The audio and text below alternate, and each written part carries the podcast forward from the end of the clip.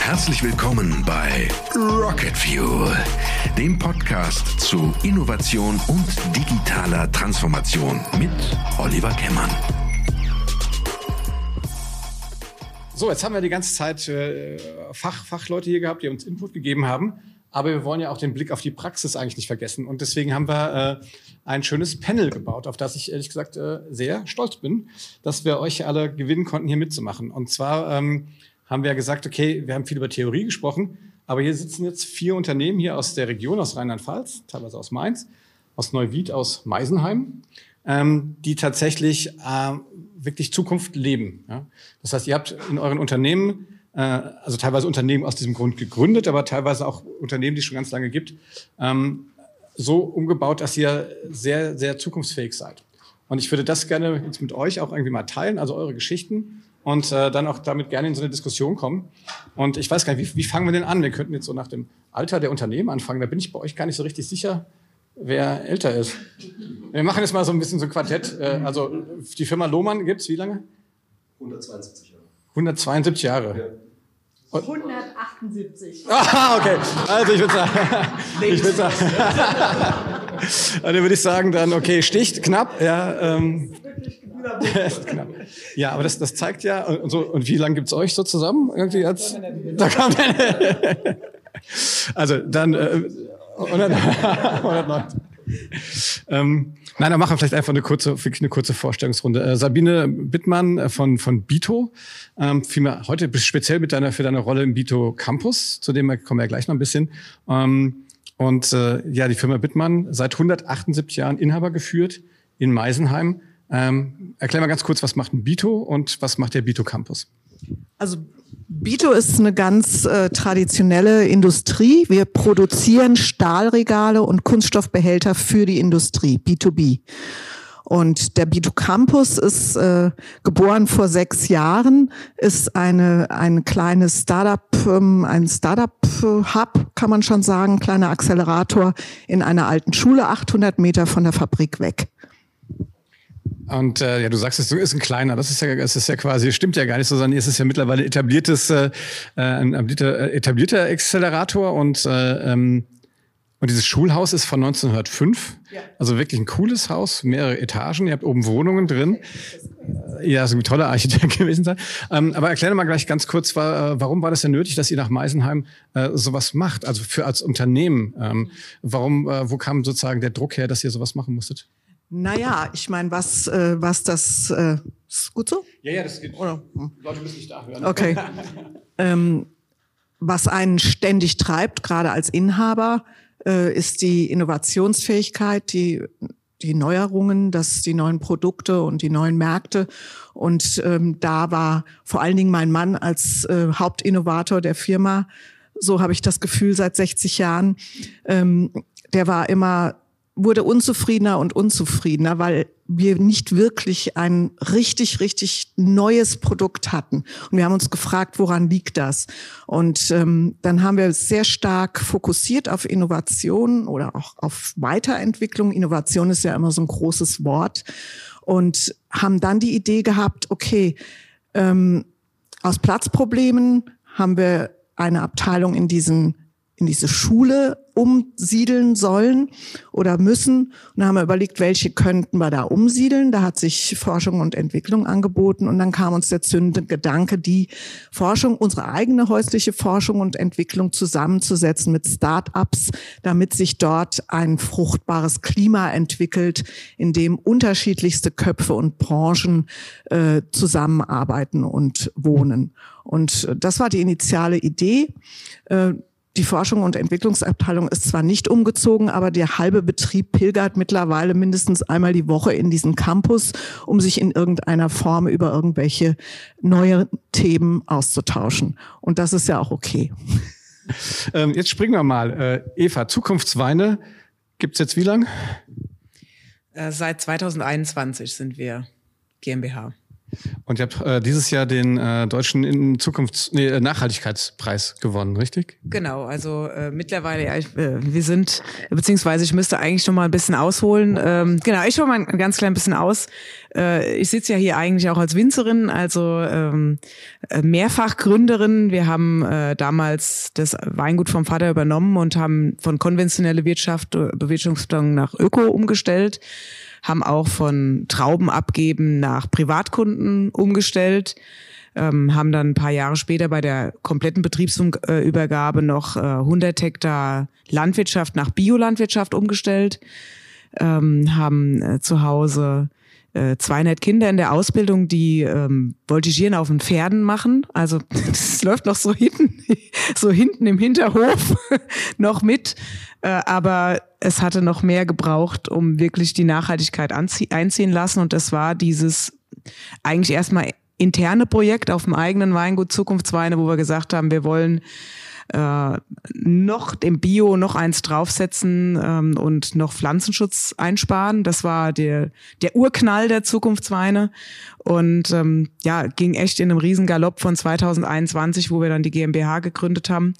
Ähm, bis hin zu äh, jetzt 55 Mitgliedern deutschlandweit die auch in die äh, ja übergeschwappt sind ins nahe Ausland. Also wir haben sogar Österreich, wir haben Schweizer, Luxemburg, und äh, die Südtiroler baggern auch schon. Also irgendwie ist es eine spannende Idee, die ja von, vom ganz Kleinen ins Große explodiert ist, wo ich aber auch meine Freundin Hanneke, die auch Winzerin ist, ins Boot geholt habe und das hat dann wie eine, wie eine Welle geschlagen. Also wenn man ein bisschen ein paar professionelle Leute auch um sich rum hat und nicht nur diese Winzerbubble, das war auch eine, eine ganz, ganz tolle, inspirierende und bereichernde ähm, Tat, die wir eben machen mussten, weil wir aus der Winzersicht raus, die immer nur von pilzwiderstandsfähigen Reben und von Piwis gesprochen haben, was vermarktungstechnisch echt super ist. Ähm, eben äh, das Wort Zukunftsweine, das dann beflügeltes Wort wurde, eine Markenagentur, die noch im Boot ist, eine ähm, Polit- und Gesellschaftsexpertin äh, und eben die Weingüter und ein Geschäftsführer, der Online-Marketing beherrscht. Also ähm, ein Kernteam, was eben Stufe für Stufe bis hin zum Deutschen Nachhaltigkeitspreis und jetzt auch Feinschmecker Award für Nachhaltigkeit. Und ähm, ja, mal gucken, was noch alles kommt. Wir nehmen gern Preise. Aber wir wollen auch äh, wirklich nicht einfach nur einheimsen, sondern wir brauchen Sichtbarkeit. Also das ist das große Thema und äh, so Awards sind natürlich dann auch äh, super, um ähm, ja, um rauszukommen und das Thema publik zu machen, weil es kennt keine Sau und es trinkt auch noch keine Sau.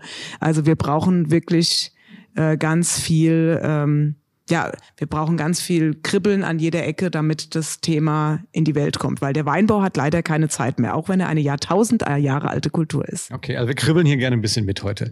Ähm, was ihr da genau macht, das, das besprechen wir gleich. Aber das Stichwort Preise hast du gegeben, da kennt sich der, der Carsten äh, sehr gut mit aus, nämlich ihr, ihr räumt auch gerne Preise ab ne, bei, bei Lohmann. Ich habe gehört, müssen es ist nicht Lohmann Tapes. Ihr macht zwar Tapes, aber die Firma heißt Lohmann dass wir das klargestellt haben. Ihr seid, äh, kommt aus Neuwied, 172 Jahre alt, wie ich gelernt habe. Ähm, wir haben uns vor ein paar Monaten mal getroffen und uns ausgetauscht und ich, seitdem renne ich rum und sage, ich bin ultra begeistert, wie eine Firma tatsächlich Innovation so leben kann. Also eine, eine auch noch, glaube ich, inhabergeführte Firma äh, mit so einer Tradition, aber so modern aufgestellt sein kann. Also mich wundert es nicht, dass ihr Innovationspreise am Stück abräumt, unter anderem den jetzt hier in Rheinland-Pfalz, ich glaube zwei sogar. Ne? Ähm, vielleicht erklärst du mal ein bisschen so, was, was macht ihr und äh, warum habt ihr das so krass umgestellt? Ja, also die Firma Lohmann ist ähm, so eine Mischgruppe, wie gesagt, relativ alt altes Unternehmen und macht alles, was mit Kleben und Fügen zu tun hat. Also wir sind im Bereich Klebelösungen. Vieles wird ja heute geklebt in allen möglichen Segmenten. Jeder, der ein Smartphone hat, die ganze Elektronik ist geklebt heutzutage. Im Automobil wird mehr und mehr geklebt. Im druckgrafischen Bereich wird geklebt. Im Medikalbereich wird sowieso geklebt. Also überall, wo man heutzutage Klebelösungen ähm, benutzt, da hat man eine gute Chance, äh, Lohmann zu finden. Lohmann Insight, sage ich da manchmal, ja, indem ich da äh, mich bediene bei diesem berühmten Spruch.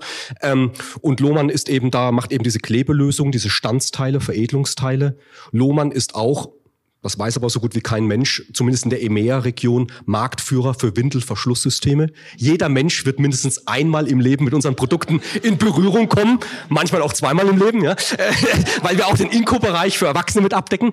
Ähm, und der dritte Bereich, das ist vielleicht sogar das, was, äh, was jetzt jeder hier noch am ehesten kennt. Ähm, wir haben noch ein Joint Venture, Lohmann und Rauscher, L&R. Das kennt man schon mal aus der Apotheke, im Krankenhaus, in der Arztpraxis. Alles, was mit Verbandsmaterial Materialien, Pflastern äh, zu tun hat. Ähm, das, das bedienen wir äh, darüber auch. Wie gesagt, Lohmann ist recht altes Unternehmen und hat auch immer wieder versucht im Spiegel der Zeit, weil genauso wie die Kollegin, man wird ja nicht zufälligerweise so alt. Also da hat man schon einiges richtig gemacht, ja. Und, und da, waren, da haben die Generationen vorher auch immer schon gut gearbeitet. Das ist ja immer so, so eine Staffelübergabe dann irgendwann. Aber man muss immer wieder, und ich glaube regelmäßig aufpassen, dass aus so Kernkompetenzen keine Kernrigiditäten werden. Also mit anderen Worten, dass man dann irgendwann so in die Hängematte geht, so ein bisschen in die ähm, in die virtuelle, ja, ähm, und sagt, Mensch, äh, eigentlich sind wir ja ganz gut unterwegs, ja. Der Wettbewerb schläft halt nicht. Ne? Und wir sehen das halt wahrscheinlich kann da jeder äh, irgendwie mitreden, dass der Wettbewerb gerade aus dem asiatischen Bereich, China, immer stärker wird.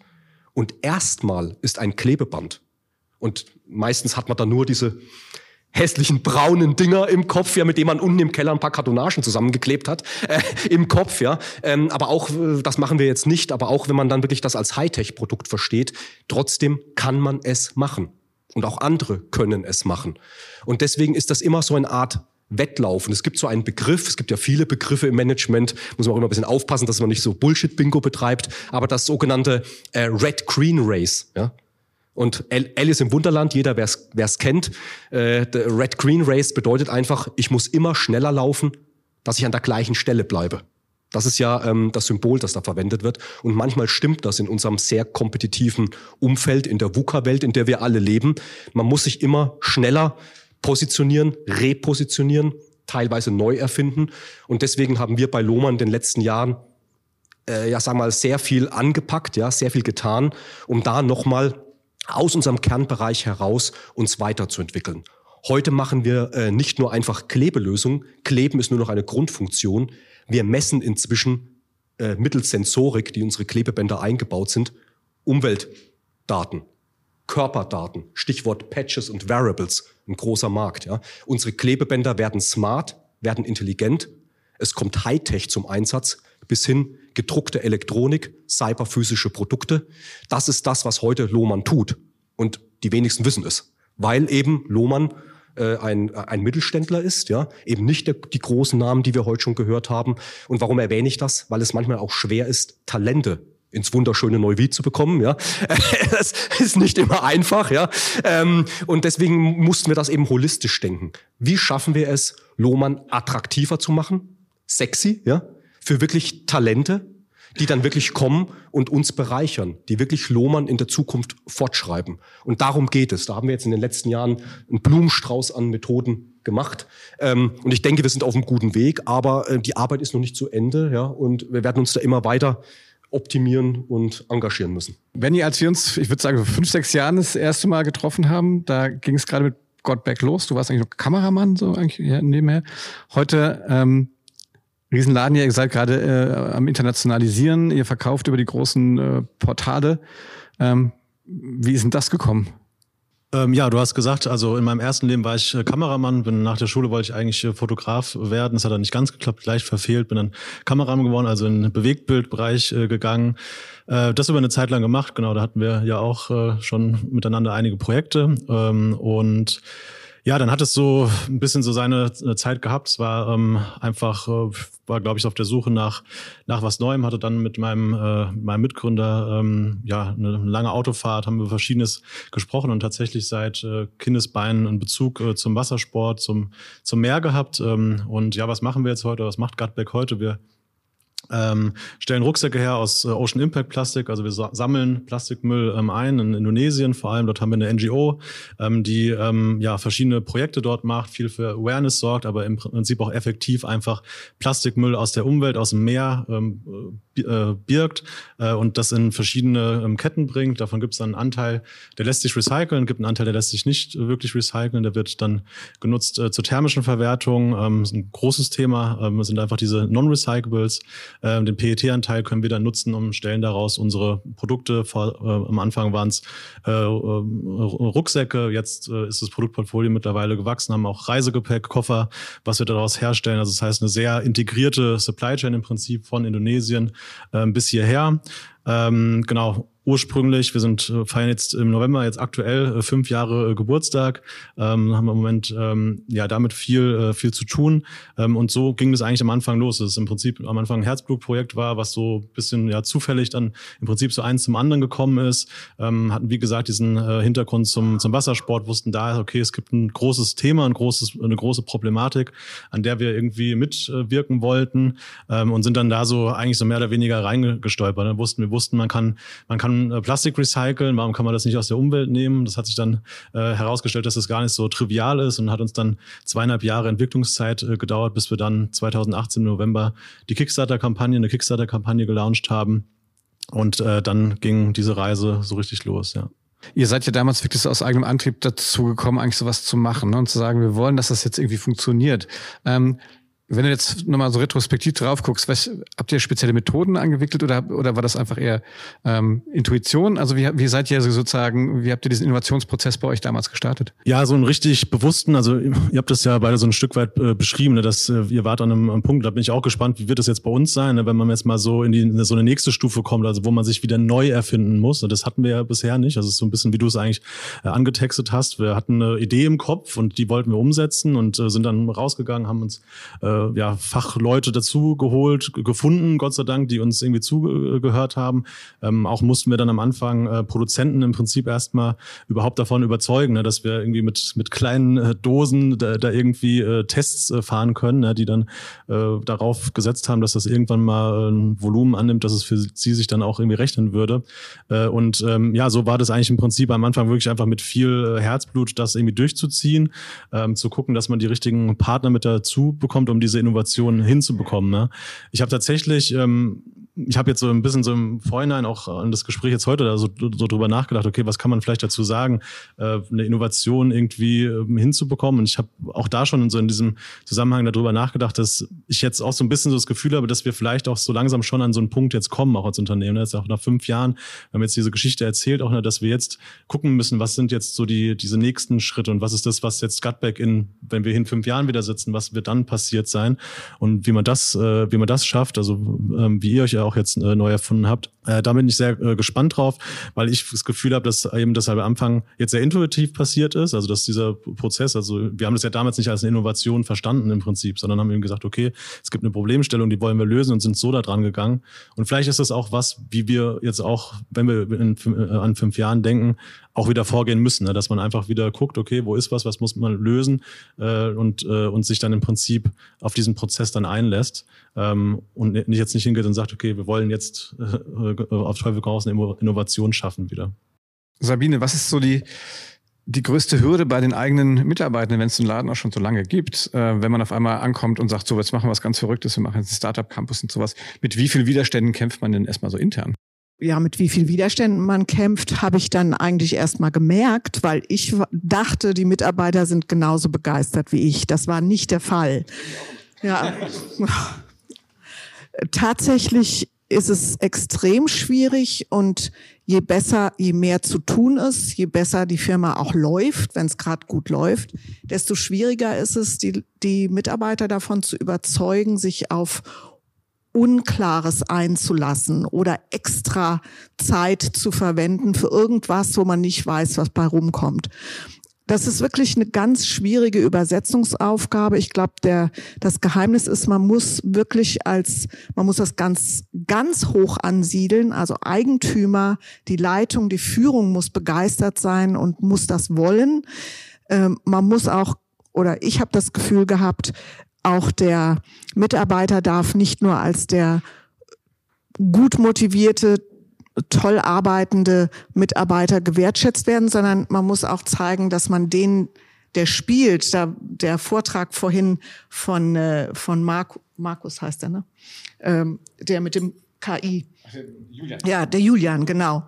Also dieses spielerische Element der Homo Ludens, also wirklich der, der auch ein bisschen spinnt, der muss auch das Gefühl haben, dass man ihn wertschätzt. Das ist oft nicht der Fall. Wenn jemand mit einer bekloppten Idee kommt, dann heißt es, ah, hier kommt der schon wieder. Ne? Das ist ganz wichtig, diesen Leuten Zeit zu geben und wirklich mit Beispiel voranzugehen, zu identifizieren, wo auch Personen sitzen, die experimentierfreudig sind und die sichtbar machen. Das ist wirklich eine ganz große Sisyphus-Arbeit. Man braucht sehr, sehr viel Geduld.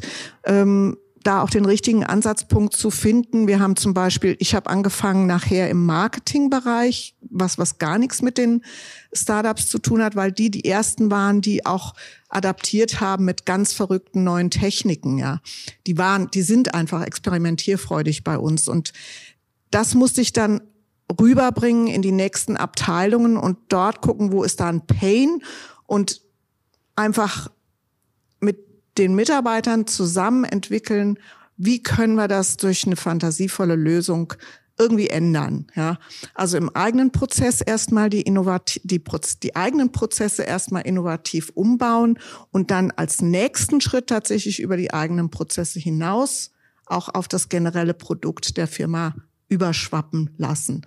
Und das wirklich bis zum Mann an der Kantbank.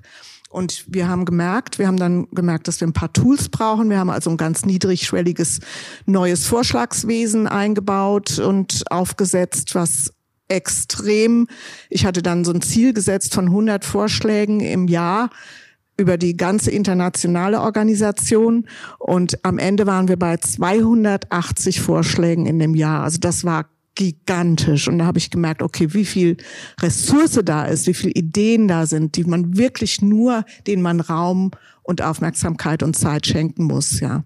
Aber es ist, wie gesagt, nicht bei allen gut angekommen. Viele fragen, okay, warum müssen wir uns jetzt damit beschäftigen, ja? Es läuft doch gut, die Firma ist erfolgreich, wir stellen ein, wir haben wirklich nicht zu meckern. Was wollt ihr eigentlich von uns? Das ist wirklich eine Frage, die man beantworten muss.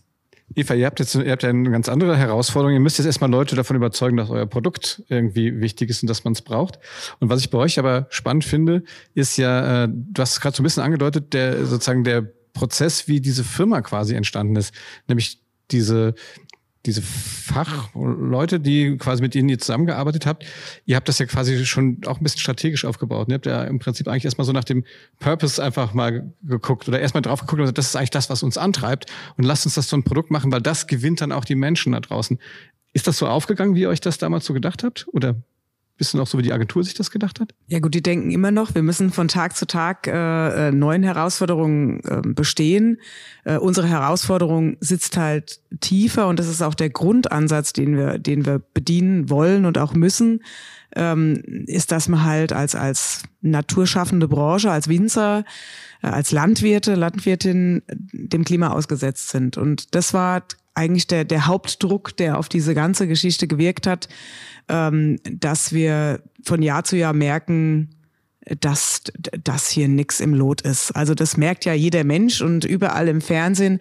Aber wenn du da draußen bist an der Wetterfront und ähm, und hast äh, tagtäglich die Möglichkeit, dass alles das, was du tust, zerstört sein kann, Hagel und Co. oder Starkwetterereignisse, dann dann ist es schon mal eine ganz andere ja, äh, äh, Druck, der auf dir, dir lastet. Äh, hinzu kommt natürlich gesellschaftlicher, politischer Druck, ähm, dass äh, die Regierung den Green Deal ausgerufen hat und gesagt hat, ja gut, ihr lieben Landwirte, bis 2030 äh, diktieren wir euch vor, 50 Prozent der Pflanzenschutzmittel einzusparen. Und dann hast du eine Kultur, die 40 Jahre lang äh, wenn du die einmal im Boden hast, 40 Jahre, 30 bis 40 Jahre Bestand hast. Also dann ist Innovationsdenken dann mit dem, mit der Aktualität, die ich dann habe, in dem Moment, wo ich eine Entscheidung treffe, die meine nachfolgenden Generationen noch betrifft. Und, und in diesem, ja, äh, in diesem Feld bewegen wir uns. Also gleichzeitig Langzeitdenken und Kultur, die 40 Jahre hält, aber auch der Klimawandel, der sich jeden Tag zuspitzt und ähm, diesen Verbraucher, der aber schon irgendwie gefühlt 2000 Jahre sich mit dem beschäftigt, was wir da hier machen. Und absolut im Riesling und im Burgundertunnel schwebt. Und das will die Branche auch machen. Die Branche will Qualität zeigen. Sie hat sich wirklich jetzt mal raufgerafft und weg vom Süß- und Billig-Image, so war ja Rheinhessen, hin zu, hier kommen grandiose Weine her. Und dann plötzlich auf ein Thema zu springen, was völlig uh, unbekannt ist, das braucht erst mal einen Klick an so vielen äh, Stellen, also der Klick beim Verbraucher, aha, da gibt's was, das ist begehrenswert, das möchte ich trinken, aber hat komische Namen, kann ich überhaupt nicht begreifen, die heißen dann Hibernal, Cabernet Blanc, so heißen diese neuen Reben, die Widerstandsfähigkeit haben gegen die Pilze. Die Pilze sind ja naturgemacht, die sind aber auch vom Klimawandel geschürt, also äh, wir haben äh, nur die Möglichkeit zu spritzen und nur genau diese neuen Reben, die mit den Widerstandskräften, das ist keine Gentechnik, sondern das ist Züchtungsarbeit. In der Landwirtschaft wird Züchtung schon seit äh, Jahrhunderten gemacht und beim Weinbau, ach, da, ja, der Mensch ist immer noch, der Mensch will die Rebsorte, der Mensch will den Riesling, der Mensch will den Burgunder. Und in diesem äh, Spannungsfeld bewegen wir uns, dass wir dann ähm, ja, diese Marke entwickelt haben und von Schritt für Schritt, also du sagst professionelle Markenagentur und das stimmt ja auch, die Schiebezimmerleute in Mainz, äh, die sind auch mit ins Unternehmen reingegangen und dann auch in die Grundverantwortung, dass es läuft. Und das war, äh, war eine gute Sache, dass wir dann auch reagieren konnten auf die äh, Reibung in der Branche. Es gab viele Reibungen in der Branche bis hin zu anonymen Drohanrufen, wo es hieß, na Eva, willst du jetzt den Riesling abschaffen, du? Und dann kamen ziemlich böse Worte. Also ähm, ja, wo ich sage, naja gut, und jetzt stehen wir hier und haben äh, ein Thema getroffen, was plötzlich wie eine Welle durch die ganze Branche geht, weil jeder merkt, naja, also für uns wird's jetzt auch äh, irgendwo eng, äh, sowohl betriebstechnisch, weil es ist dieser ganze Pflanzenschutz und diese ganze Arbeitskraft und auch Reben, die nicht Bestand haben in diesem Klimawandel, aber auf der anderen Seite eine Vermarktungssituation, die quasi nicht existiert. Also im Endverbrauchermarkt gibt es eigentlich keinen Bedarf und keine äh, äh, Vermutung, dass der Weinbau irgendwie jetzt eine Neuheit überhaupt braucht. Weil wir haben uns ja jetzt schon auf Grauburgunder eingeschossen, als, als quasi äh, derjenige Platzhirsch, der äh, irgendwo durch die Branche äh, geistert. Ja, und dann ähm, ja die Begehrlichkeit zu wecken und der dreiprozentige Anbau an Zukunftsreben, also diese neuen Reben, gibt es deutschlandweit nur drei Prozent. Und deswegen, weil die Winzer eben sich trau nicht trauen, es zu pflanzen, weil der ähm, ja, der Aussicht aus erfolgreiche Ermarktung, Vermarktung nicht existiert. Und deswegen setzen wir eben nicht beim fachlichen Teil ganz tief an, äh, da gibt es ja auch Forschungsanstalten, sondern wir setzen an bei der Vermarktung, bei der Begehrlichkeit und auch bei dem Sexappeal eines ganzen Schwungs Neuheit, der jetzt kommen muss in die Branche. Sonst können wir gesellschaftlich, politisch und auch uns selbst gegenüber äh, aus Nachhaltigkeitsgründen und aus Eigenverantwortung gegenüber der Natur eigentlich die Winzerbranche gar nicht im Bestand halten. Wissen noch nicht viele Winzer oder noch nicht genug, weil natürlich so wie ich auch, ich habe noch Riesling im Betrieb und den kann ich jetzt nicht einfach den Kopf abschlagen und will ich auch gar nicht, weil er schmeckt auch zu gut. Das ist das Problem, aber ja. Den Leuten zu sagen, dass es schmeckt und dieses Learning by Drinking einzuführen, ist ein harter Job.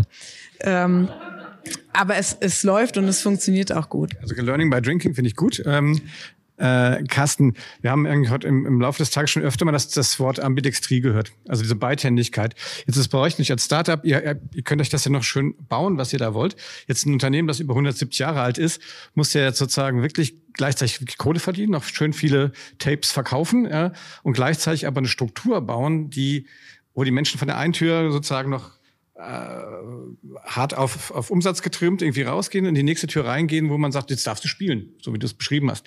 Das ist ja auch schwierig im Kopf, ja, und man muss als Unternehmen das auch steuern. Ähm, ihr habt ein paar Sachen gemacht, ihr habt eine Innovationsmanagerin sogar eingesetzt. Erzähl mal ein bisschen so von eurer Reise, wie das, wie das gekommen ist und was ihr da gemacht habt. Also erstmal ist es wichtig, dass man wirklich jede Firma und ich glaube auch jeden, jedes Produkt äh, wirklich äh, dynamisch heutzutage betrachtet. Ja, ich meine, das kennen wir alle, ist teilweise auch Lehrbuchwissen. Etwas wird geboren, etwas wird reif und etwas stirbt auch. Und dieses, und dieses, ähm, sag mal, Wheel of Time, ja, ist unaufhaltsam. Und es ist erstmal ganz wichtig, und ich benutze das auch visuell, dieses Bild, dass ich wirklich sage, dieses dynamische Bild wird Es wird im Tod enden, sozusagen. Ja? Und deswegen, egal wo jeder dann im Lebenszyklus einer Firma unterwegs ist, eben ganz vorne, dass er sich um die Geburt kümmert, ja, aber eben auch um den Reifegrad, ja, ähm, und, und, und um das Skalieren. Wir alle sitzen da in einem Boot sozusagen. Ja? Also dass mal aufhört, dieses Fingerpointing und aber wir verdienen doch das Geld. Nee, aber wir sind doch die coolen Innovatoren. Ja? Nee, nee, jeder hat da seinen eigenen Job zu tun, ja, oder wir alle müssen unsere Aufgabe tun im Weinberg des Herrn, ja, und ähm, und das müssen und das müssen wir auch als Teamsport ähm, begreifen. Und das ist mal wichtig erstmal für das äh, gegenseitige Verständnis. Was wir jetzt aber getan haben, ist, ja, es gibt ähm, das Business, mit dem wir heute unser Geld verdienen, By the way, das finanziert auch die neuen Dinge. Ja, also das ist ja auch der Beitrag wirklich der Leute, die heute an der sogenannten Cash Cow arbeiten, dass die die Zukunft finanzieren. Ja, das ist deren Beitrag, davon auch äh, gar nicht äh, gering schätzen. Die, die aber jetzt neu arbeiten, die Dinge in Frage stellen, ja, und das ist ja oft das Thema, ja, das ist ja dieser schumpetische Begriff der schöpferischen Zerstörung. Und der ist halt oft wahr. Wenn ich etwas erschaffe, kann es sein, dass ich auch etwas zerstöre dabei. Nicht, dass ich so gewollt habe, aber es passiert einfach durch Kannibalisierung. Das Bessere ist der Feind des Guten. Deswegen ist dieser Begriff absolut richtig und deswegen fürchten sich oft Leute auch vor dieser schöpferischen Zerstörung. Ähm, und deswegen muss man, damit das nicht im Keim gleich ähm, erstickt wird, das schon ein bisschen abgrenzen von der Standardorganisation. Und so haben wir das auch getan. Wir haben dann vor äh, drei Jahren wirklich nochmal unser Innovation und New Business Geschäft gestärkt, indem wir da eine eigene Funktion äh, geschaffen haben, die auch von der Cornelia Hoss, du hast sie ja kennengelernt, ähm, eine, äh, wirklich eine, eine, eine, super patente Frau, ja, die das ja wirklich jetzt schmeißt. Unser ganzes Innovationsmanagement, ähm, die leitet dieses Team. Die sind auch ein bisschen separiert, ja, in unserem Tech Center, wie es bei uns heißt. Das haben wir auch äh, schon vor ein paar Jahren, aber immerhin neu gebaut, dass da auch wirklich wir so eine Werkstatt haben, so ein Ort der Begegnung, Co-Creation, ja, ähm, wo man auch mal neu und frisch denken kann. Und wir haben uns eben dann im Laufe der Zeit auch wirklich diesem Prinzip der Open Innovation geöffnet. 2021 haben wir unsere erste Startup Challenge gemacht. Das heißt, wir haben ausgeschrieben, hey, Startups pitcht bei uns. Und wenn es passt, dann, dann kommen wir vielleicht zusammen. Und das war mega erfolgreich. Wir haben über 100 Bewerbungen von Startups bekommen, international, also auch aus Amerika zum Beispiel. Ja. Ähm, und wir sind jetzt, Jahr des Herrn 2023, mit sechs von diesen 100 Startups in einer engeren Kooperation, einer Zusammenarbeit. Das ist aber auch das Zahlenwerk, mit dem man arbeiten und denken muss. Von 100, kleiner 10, das ist vielleicht äh, das, was übrig bleibt. Ja, ist also auch eine Menge Aufwand, dass man da betreiben muss. Also Innovation ist schon auch harte Arbeit manchmal. Ähm, und was wir jetzt gestartet haben, das ist ein zartes Pflänzchen. Da ist jetzt haben wir habe ich jetzt praktisch schon fast ein Vorbild, muss ich sagen, durchbekommen. Wir haben jetzt vor drei Wochen unseren Lohmann Innovation Hub gegründet. Das ist letzten Endes, deswegen brauche ich es nicht wiederholen, ein gleiches Setup, ähm, was eben jetzt hier schon seit fünf Jahren erfolgreich äh, bei Bito ähm, verfolgt wird, dass wir wirklich sagen, wir machen nicht nur eine Startup-Challenge, sondern als Event, als Einmalereignis, sondern wir institutionalisieren das. Wir, wir wollen wirklich für Startups, Scale-Ups da wirklich auch äh, Werkzeug, Daten, gegebenenfalls auch Geld äh, zur Verfügung stellen, um da praktisch mit der Außenwelt, mit diesen ganzen Ideen äh, noch stärker zu interagieren. Weil eins ist klar, nicht alle klugen Menschen arbeiten bei Lohmann, leider nicht. Ja. Die meisten tatsächlich tun es nicht. Ja. Ähm, und deswegen müssen wir aber trotzdem gucken, ähm, wie wir praktisch da mit diesen neuen Ideen, mit diesen neuen, äh, sage ich mal, Geschäftsmodellen, vielleicht auch mit Disruptionen, ähm, wie wir mit denen in Kontakt bleiben und möglichst früh lernen dazulernen. Und das ist eben unser Weg, den wir da gegangen sind. Spannend. Jetzt gibt es einen, einen Bito Campus, solange wie es deine Firma quasi in, in der Summe gibt. Ähm, und du hast aber trotzdem schon eben schon, habe ich da gemerkt, schon so ein bisschen sehr, schon so reflexiv auch gesagt, ähm, ist schon an der Zeit jetzt, wie, darf ich sagen, wie, wie viele Mitarbeitende hast du jetzt? In Mainz sind wir 70. Äh, in äh, Indonesien haben wir acht und fünf in Amerika. Und ähm, wie wichtig ist sozusagen jetzt aus deiner Sicht auch, dass du die Organisation quasi jetzt auch mitnimmst? Also wie viel, ja, ich meine, Startup, ein paar Leuten, so, da ist das ja immer ganz easy, aber jetzt mit so vielen Menschen erreichst du die alle noch? Was, wie gehst du mit der in der Organisation quasi damit um, dass ihr euch ja auch weiterentwickeln müsst? Du hast ja gerade schon gesagt, ne, dass deine Rolle sich wahrscheinlich auch verändert. Ähm, kannst du das mal ein bisschen teilen, was da so bei, bei euch passiert? Ja, äh, gerne. Also das ist so im Moment äh, das, was mich mit am ja am meisten umtreibt. Du hast so ein bisschen angesprochen. Ist, äh, man fängt das am Anfang an. Ich habe die ganz die Anfangsphase kurz so äh, beschrieben. Da ist man natürlich so in allem drinne. Ne? Also man macht alles vom äh, diese Innovation hinbekommen, dann die ersten Rucksäcke selbst verpacken, äh, Customer Support und so. Man macht alles selbst, baut die Webseite natürlich. Dann kommt dann äh, ja danach dann so die Phase, wo erste Leute dazukommen und äh, dann ähm, natürlich auch erste Tätigkeiten irgendwie weg äh, weggehen, sei es jetzt irgendwie Buchhaltung, Customer Support und dann kommt natürlich, dann entsteht dann so ein Team und in diesem in diesem ganzen Prozess verändert sich immer wieder ähm, ja auch die Rolle äh, als Gründer ähm, ganz ganz maßgeblich ab einem gewissen Punkt Punkt gibt man dann auch die, die Sachen ab, in denen man gut ist und versucht, äh, Leute dazu zu bekommen, äh, die im besten Fall besser sind in diesen Tätigkeiten als man selbst. Äh, und ja, jetzt gerade würde ich sagen, so nehme ich es wahr, sind wir ähm, ja jetzt, wie gesagt, so mit diesem fünfjährigen Geburtstag, ähm, ich schon so das, das Gefühl habe, ja, ähm, also zum einen so, was ist jetzt meine Rolle, also nach vorne, ne? wie, wie schafft man es jetzt halt, das, was wir als ein Gründerteam ganz am Anfang eben hatten, jetzt auch halt in eine, Organisation irgendwie reinzutragen, was sind da für Mechanismen? Was wir zum Beispiel machen, ist, dass wir ähm, mit verschiedenen Teams jetzt einmal die Woche einen, Call haben, wo wir uns zum Beispiel zum Thema Brand oder zum Thema Produkt ähm, zusammensetzen und diese Zeit einfach im Prinzip nehmen als ein, ja, erstmal undefinierten leeren Raum, um eben halt an künftigen Innovationen irgendwie zu arbeiten. Ähm, und das ist schon auch was, äh, was ihr jetzt so ein bisschen auf einem, auf einem größeren Ebenen, du hast es auch angesprochen, dass es äh, viel dann von, äh, ja, von, von der Gründerpersönlichkeit, von Geschäftsführung oder von, vom Leadership-Team irgendwo kommen muss, ähm, dass eben ja diese, dieser Wille zur Innovation und das weiterzutreiben auch vorge vorgelebt werden muss. Und das, äh, das ähm, sehe ich auch und äh, versuche jetzt gerade also viel meiner Zeit da rein zu entwickeln, wie schaffen wir es ähm, ja in diesem Team Mechanismen zu schaffen, Formate zu schaffen, ähm, Dinge zu schaffen, um das eben so in die Kultur wirklich auch mit reinzubringen. Ne? Das ist, ähm, hat sich jetzt einfach schon ein bisschen verändert. Ne? Also es ist eben halt nicht mehr so, wenn man jetzt, äh, ja, vor fünf Jahren hätte ich jetzt gedacht, ja, weiß nicht, dass auf der Website äh, funktioniert, habe ich mich nach, äh, nachts oder abends hingesetzt und habe das eben halt noch irgendwie selbst gemacht, so ein Wix-Baukasten oder so, ja. Und das ist halt irgendwie ein Prozess, der dahinter steckt. Da sind, sind mehrere Leute dran beteiligt. Ähm, und äh, jetzt eben diesen Speed so, ne, aus diesen Anfangstagen, den man ja auch den man so geschätzt hat, irgendwie auch den, den beizubehalten? Äh, wie schafft man es da effizient zu bleiben? Wie schafft man es Leute in die, in die Verantwortung äh, zu bekommen, in ganz vielen verschiedenen äh, Bereichen so im Unternehmen, in die Verantwortung zu bekommen, auch diese Innovation dann wieder zu treiben, sich neu zu entwickeln? Das ist das, was sich verändert hat total seit dieser Anfangszeit, wo wie es jetzt ist und wo ich jetzt gerade sehr viel Zeit ähm, ja rein investiere, wie gesagt, zu gucken, was sind irgendwie Mechanismen, Formate, ähm, ein Führungsstil, den man irgendwie braucht, um das eben in der Organisation zu verankern und nach vorne raus äh, immer weiter zu haben. Ne? Dass man eben halt nicht rastet. Das geht heute alles ähm, wahnsinnig schnell. Ne? Die, die äh, Marketingkanäle äh, verändern sich. Es äh, verändert sich alles sehr, sehr schnell. Und ähm, das äh, ja ist auch, also als wir angefangen haben, da war eben das Thema, zum Beispiel, wenn man über Marketing sprechen will, Influencer-Marketing war ein großes Thema, man musste da irgendwie gut sein. Das muss man heute auch noch, aber es gibt jetzt eben auch heute, klar, TikTok ist ein großes Thema, aber es kommen ja auch schon irgendwie die nächsten und nächsten Kanäle wieder, in denen ich selbst jetzt schon wieder gar nicht wiederum drin bin. Das heißt, die einzige Möglichkeit, die man auch hat, ja, ist natürlich halt schon, es selbst halt zu, zu antizipieren, zu sehen, aber ähm, ja, es gibt jetzt da auch schon wieder eine Generation, die bei uns natürlich auch ist und arbeitet, die diese Kanäle wiederum wiederum vielleicht äh, besser versteht ne? und auch die vielleicht Produktinnovationen auch äh, jetzt schon irgendwie anders versteht, weil sie einen anderen Bedarf jetzt schon wieder haben. Ja? Und ähm, das nehme ich ganz klar ähm, so wahr und äh, versucht es, wie gesagt, ganz stark im Moment zu treiben, dass wir da jetzt nicht uns ausruhen auf diesen fünf Jahren, den, wo wir auf der Reise, die wir jetzt gegangen sind, sondern jetzt ist für uns nochmal eine, ja, so, das ist äh, die ja, Kindergartenphase jetzt bis hierhin ist, äh, ist vorbei und jetzt äh, ja, kommen wir in die Schule und jetzt äh, müssen wir uns auch da weiterentwickeln, ja.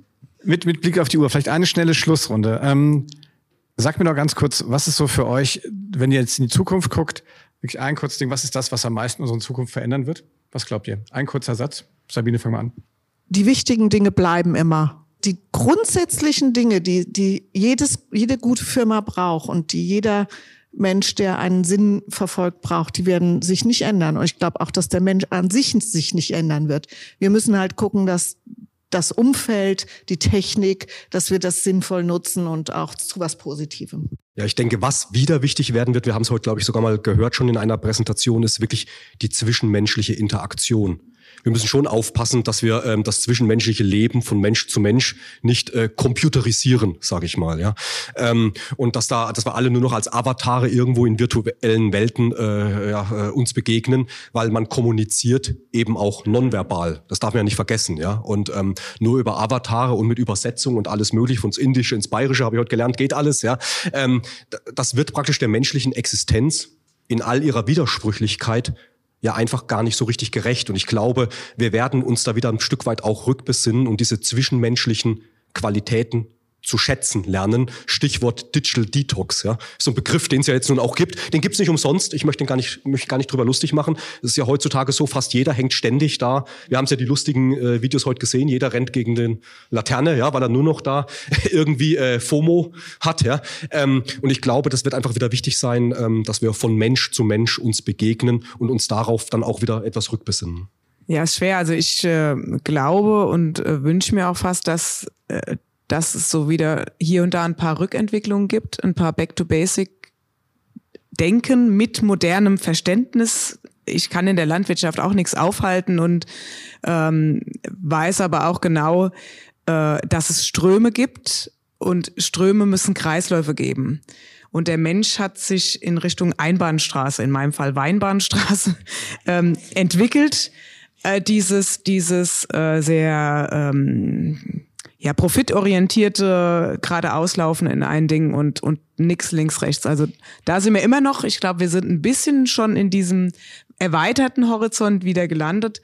Aber ich glaube, so ein bisschen was back to basic und erinnert euch mal an, ähm, an den einen oder anderen Wert, den wir einfach totgetrampelt haben.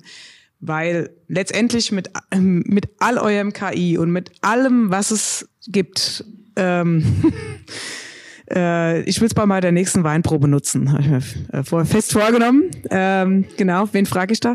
Ähm, also ist es immer noch so, dass die Natur der Chef ist. Und wir können es wir können's einfach nicht totschweigen, wir können es nicht überrumpeln. Und ja, der Mensch hat früher da viel drüber gewusst und heute noch mehr. Aber wir müssen uns dran erinnern, dass wir es halt äh, dabei pflegen müssen und nicht einfach weiter galoppieren. Ja, was soll ich da jetzt noch sagen? Schönes, schönes, schönes Schlusswort eigentlich, äh, um es äh, nicht ganz kaputt zu machen. Ich, ich weiß nicht. Ähm, also ich würde schon sagen, ähm, das sehe ich jetzt schon im Moment äh, bei uns extrem, ist schon das Thema KI, AI.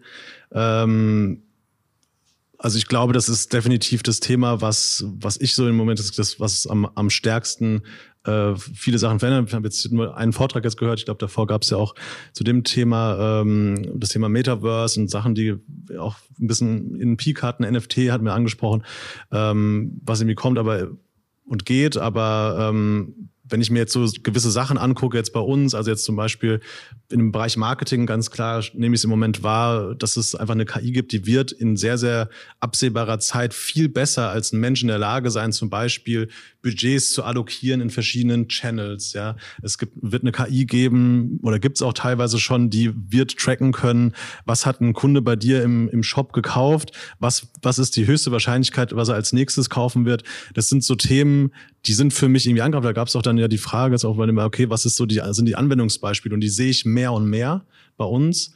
Und ich glaube, dass definitiv die Unternehmen, jetzt zumindest jetzt im Bereich E-Commerce und aber mit Sicherheit in vielen anderen Bereichen auch, ähm, dass es ein Zug ist, der ist jetzt nicht äh, sofort durch den Bahnhof gefahren, aber man, ich glaube, dass man da mit dabei ist, neue Lösungen kennt, neue Tools, die kommen, frühzeitig kennt, ist ein unheimlicher Wettbewerbsvorteil. Ähm, und ähm, also das würde ich sagen, ähm, ist ein, ist ein wirklich ein Zukunftstrend, den ich, den ich, äh, ja, der, der da bleiben wird und der extrem viel verändern wird. Fünf Minuten drüber, aber immerhin. Äh, vielen, vielen Dank, dass, dass ihr äh, hier ähm, mit mir das, das Schlusspanel gemacht habt. Ich habe mich sehr gefreut. Ich fand die, die Diversität quasi, aber trotzdem auch die Einigkeit über die Themen eigentlich total spannend. Das waren die ersten Spacewalk Talks. Äh, an der Stelle, wie gesagt, an euch vielen Dank, an die Speaker. Ich glaube, die sind aber schon alle mittlerweile ne, zurück in die Welt. Dann äh, hoffe ich, dass wir uns bei den nächsten Spacewalk Talks wiedersehen. Und ähm, wie gesagt, gerne, wenn ihr da Themen-Input habt, dann gebt ihn uns auch gerne weiter. In diesem Sinne, schön, dass ihr da wart. Vielen Dank. Bye bye.